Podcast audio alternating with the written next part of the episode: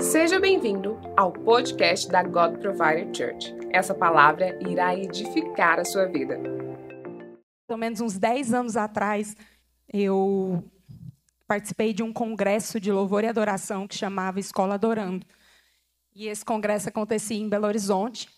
E eu estava muito empolgada, porque pensa, há 10 anos atrás era, eu estava andando de avião sozinha.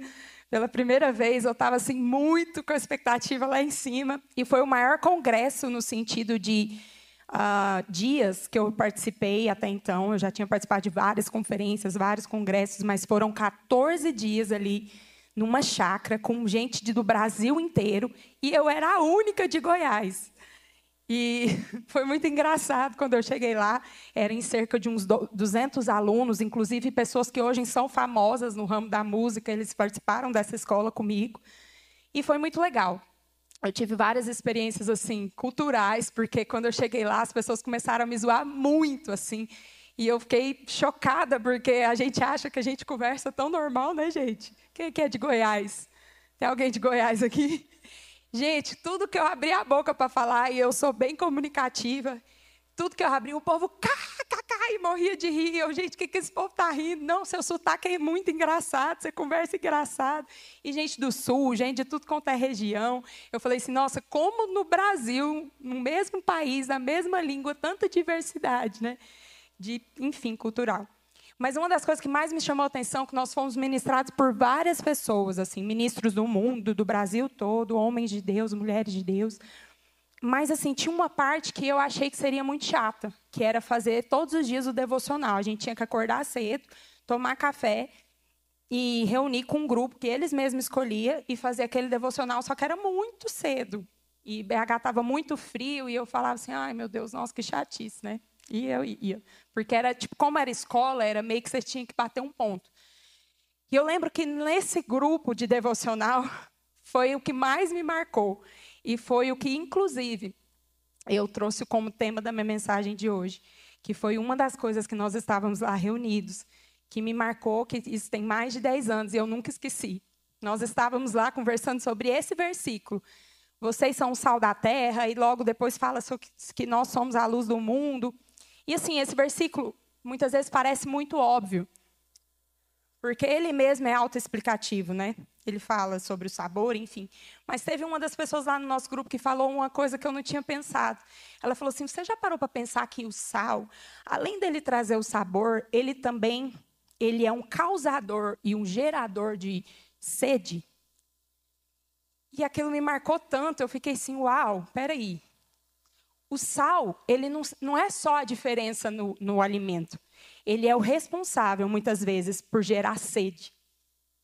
E esse é o tema da minha mensagem hoje. O sal que gera sede. É, talvez, eu não sei você, mas é, eu vivi e cresci numa geração que ansiava muito pela presença de Deus, que ansiava por Jesus de uma forma assim, que tinha muita sede, muita fome de Deus.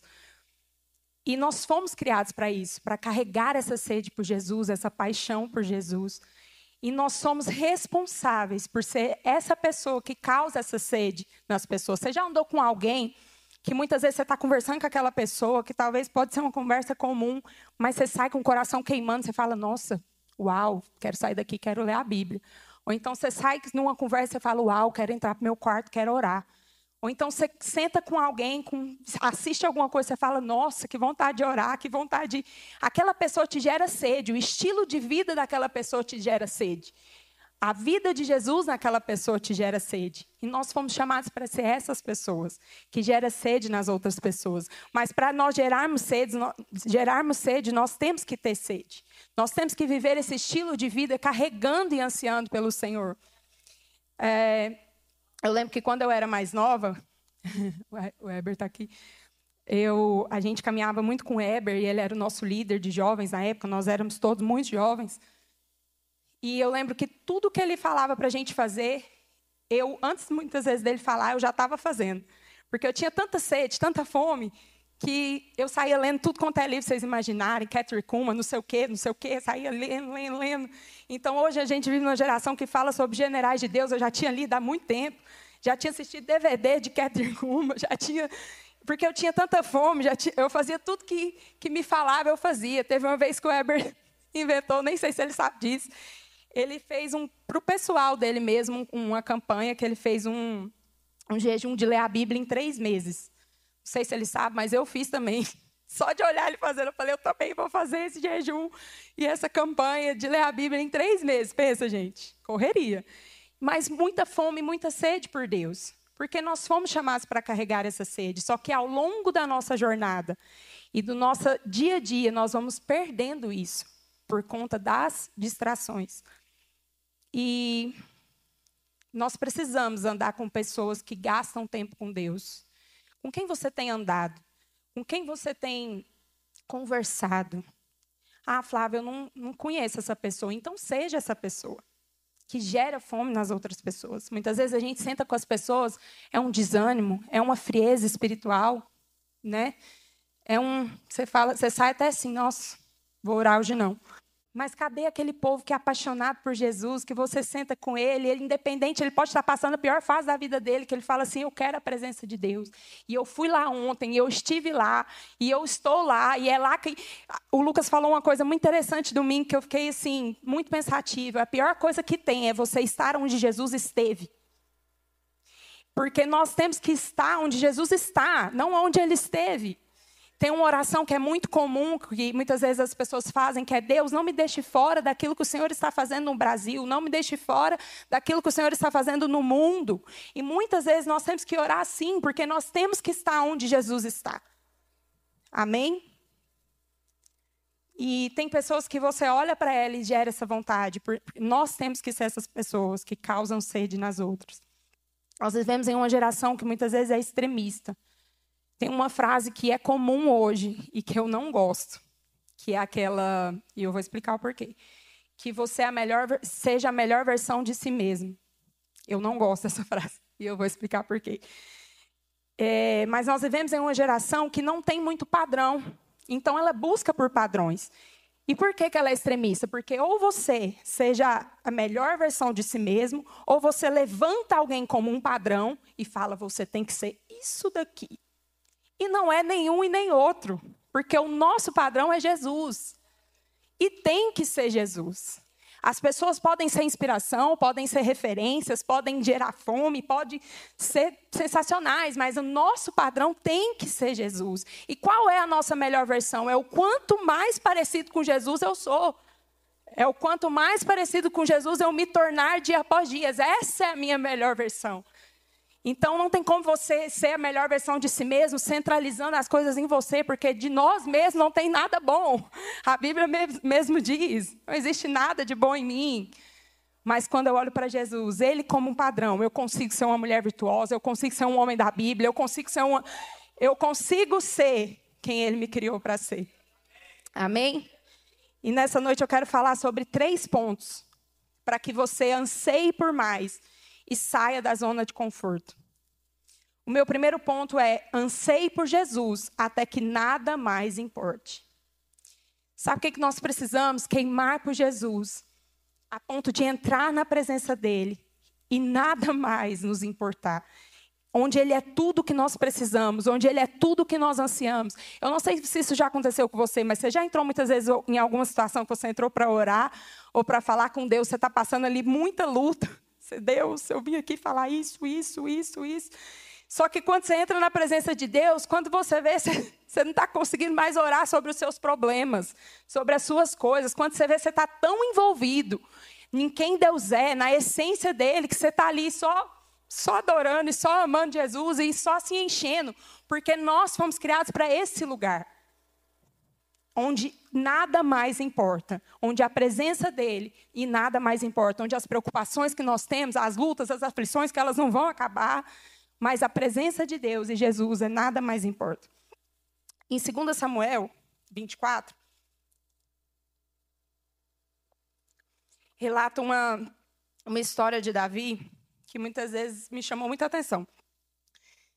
Relata que, que Davi cometeu um erro a gente conhece muito sobre o erro que Davi cometeu, que é o adultério, enfim. Mas nesse contexto aqui, ele revela que, que Davi cometeu um erro, que foi ao escolher os seus soldados lá, né? ele foi contar aos soldados sem consultar o Senhor, o que não era comum para ele. Tudo que ele fazia, ele consultava o Senhor. Então, naquele momento, ele viu, ele caiu em si e falou: Nossa, eu entristeci o Espírito Santo e não foi legal. E o que eu acho mais interessante da vida de Davi é que ele não se importava em sofrer as consequências dos erros dele, mas ele se importava em estar longe da presença de Deus. E ele se importava em desagradar o Senhor. E sabe, será que nós temos nos importado em muitas vezes desagradar o nosso Pai? Será que aquilo que nós temos feito, nós temos importado mais com o que as pessoas vão pensar de nós, com o que a sociedade vai falar, com o que Instagram vai dizer? Ou será que nós temos importado com o coração de Deus, em agradar o coração de Deus? Eu não sei você, mas quando a gente ama alguém, a gente quer agradar, é ou não é? Vou abrir aqui meu coração, tá? Posso. Tem uma coisa que me deixa triste. É ver meu marido triste. Eu não gosto. Ah. Porque quando a gente ama alguém, a gente não quer agradar, a gente quer. E quando você faz um negócio que você sabe que você fez e a pessoa está triste, aí que dói mais. Aí você fala, nem desagradei, que ruim. Porque a gente, quando a gente ama alguém, a gente não gosta de desagradar, a gente fica triste. Mas será que isso acontece no nosso relacionamento com Jesus? Será que nosso relacionamento com Jesus está a ponto de nós não queremos desagradá-lo? Não é sobre os nossos erros, não é sobre as nossas falhas, não é sobre nós sermos perfeitos, porque nós não vamos ser. Mas é sobre, Deus, eu não quero te desagradar. O que te move? Eu quero mover o teu coração. O que faz o teu coração feliz? Amém? É, se as coisas deste mundo ou as pessoas satisfazem mais você do que a presença de Deus, você precisa reavaliar o seu relacionamento com Ele. Se a sua satisfação, se a sua alegria, se, o seu maior, se a sua maior concentração de pensamentos estiver em algo que não seja Jesus, comece a avaliar, reavaliar o seu relacionamento com Ele e fala: Deus, eu preciso e eu quero ansiar por mais de Ti. Amém? O meu segundo ponto é: a sede te protege. Existe um Salmos 42, versículo 1 e 2 que diz assim: Como a corça anseia por águas correntes, a minha alma anseia por ti, ó Deus. A minha alma tem sede de ti, Deus, do Deus vivo. Quando poderei entrar para apresentar-me a Deus? Davi está relatando aqui o seu anseio por Deus. É interessante quando você lê Salmo, você vê que Davi era muito entregue. Muito entregue, ele ansiava por Deus, ele ansiava, ele ansiava. Só que teve uma coisa que me chamou a atenção. Um dia eu estava estudando isso aqui, eu falei, gente, mas que comparação é essa? É, a Corsa, né? Por que como a Corsa? Eu não sei você, mas eu sou a garota Google. Tem alguém que tudo dá um Google? Gente, tudo eu dou um Google. Eu gosto. De, tipo, eu sou muito curiosa. Esses dias eu estava falando para os meninos, eu gosto muito de maçã do amor. Eu amo, gente, maçã do amor. E aí eu, eu fiquei, gente, maçã do amor, quem que inventou esse nome? Por quê? Já dei um Google para pesquisar de onde surgiu, de onde eu gosto de saber, de ser informada. E muitas vezes até o Weber fica me zoando, fala, Flávia, você é a única pessoa que eu conheço que lê bula de remédio. E eu leio mesmo, eu gosto de ler bula, eu gosto de ser informada, tudo eu dou um Google. Enfim, e eu comecei a pesquisar sobre a Corsa. E, gente, vocês vão ficar chocados, que eu fiquei. A corça ela tem algumas características muito especiais, olha só. A corça ela tem uma função olfativa muito apurada. Ou seja, ela consegue sentir o cheiro das águas a quilômetros de distância. Então, quando ela está com muita sede, ela já sente aquele cheiro e já, ó, ansiosamente, ela vai ardentemente atrás da água. E ela não bebe água de qualquer lugar. Ela, ela escolhe, ela não bebe água, por exemplo, de uma poça. Ela vai na nascente, ela vai na fonte. Então, ela vai sempre na fonte. E teve uma coisa que mais me chamou a atenção: é que muitas vezes, quando ela está muito longe, muito tempo longe das águas, ela começa a exalar um mau cheiro. Um mau cheiro que os seus predadores começam a sentir. Então, ela vira uma presa fácil. Então, o que ela precisa fazer? Ela precisa correr, encontrar as águas e mergulhar. Quando ela mergulha, ela fica só com a cabecinha assim de fora. E aí, é onde ela está livre e protegida da, dos seus inimigos. E, gente, uau! Davi comparou o seu anseio por Deus com esse anseio da corça. Olha que poderoso. Quantas vezes nós estamos longe do secreto, longe da presença de Deus, e nós temos sofrido tanto ataque, tanto ataque do inimigo, tanta guerra na nossa mente, tanta pressão, tanta coisa na nossa cabeça. Nós somos tão perseguidos, nós temos, sabe, quando você está abatido, porque muitas vezes nós estamos longe dessas águas e nós precisamos mergulhar nessas águas. Jesus não nos chamou simplesmente para beber, mas Ele é a fonte. Para nós encontrarmos essa fonte e mergulhar e nos satisfazer e viver e manter-nos nessa fonte. Amém? E é muito interessante que ela vai atrás. Ela fala: não, água de qualquer lugar eu não bebo, não. E vai atrás do lugar certo, e mergulha, e faz seu corre. Sabe o que, que acontece? Muitas vezes nós estamos esperando o rio de Deus cair aqui, ó. Sou tão especial, o rio vai vir. Irmão, você tem que ir atrás, você tem que mergulhar, você tem que ir mais fundo. Você tem que ansiar por essas águas, você tem que ansiar pela presença, você tem que ansiar por Jesus. Isso deve ser a sua função. Porque esse anseio, ele vai te proteger. Esse anseio, quando nós estamos no centro da vontade de Deus, quando nós estamos mergulhados em Deus, isso nos protege, protege o nosso emocional, protege a nossa mente, protege, nos protege dos ataques dos inimigos, nos protege. Muitas vezes nós estamos desprotegidos por falta desse mergulho. Amém? E meu terceiro e último ponto. Passou aqui. É, ser sal te faz ser relevante. A Bíblia fala que nós já somos o sal. Então, se você aceita Jesus como seu Senhor e Salvador, recebe o Espírito Santo, você já é relevante. Você já é a diferença. Você não precisa de um púlpito, você não precisa de um microfone, você não precisa ser influente, você não precisa ser nada. Você já é o sal, você já é a referência, você já é relevante. Só que nós precisamos nos posicionar de tal forma, porque muitas vezes nós não nos posicionamos como relevantes, como sal. A gente bebe de qualquer fonte, a gente bebe de qualquer água. Vamos, vamos aqui para o nosso corpo físico. Se você tiver com muita sede, quem bebe Coca-Cola aqui? Eu não bebo Coca-Cola há anos. Mas eu lembro que é, quando você está com muita sede, no calor, aquela coquinha gelada é top, né?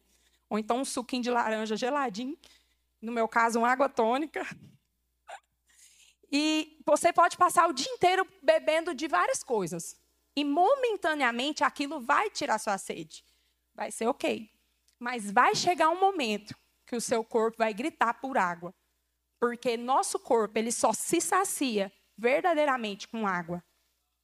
Sabe qual é o problema? A gente busca de várias fontes. A gente busca uma conversinha aqui, vai no YouTube, ah, vou assistir 30 pregação. Se eu te perguntar o que, que você ouviu, você não sabe me falar. Você vai ali, nossa, agora eu vou sair em todos os congressos que tiver. Sem uma direção de Deus, sem uma clareza, você bebe de qualquer fonte. Uma hora você está escutando reteté, outra hora você está escutando não sei o que lá. Sabe, você não tem, você não sabe quem é a fonte, você não busca da fonte certa, que é Deus, que é Jesus, você não sabe seu propósito, você não sabe o que Deus tem para você, você não busca da fonte.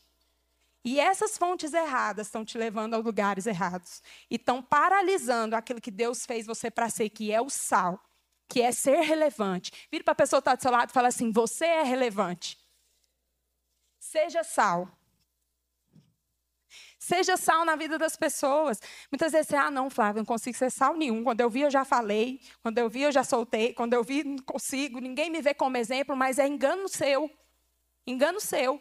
Tem gente que menos você imagina que está olhando para a sua vida e falando: Uau, nossa, também quero ler essa Bíblia. Uau, me fala em um livro aí. Uau, nossa, me, me mostra uma música. Uau. Tem gente olhando para você. Tem gente esperando seu posicionamento. Deus não tem escolhi, preferidos.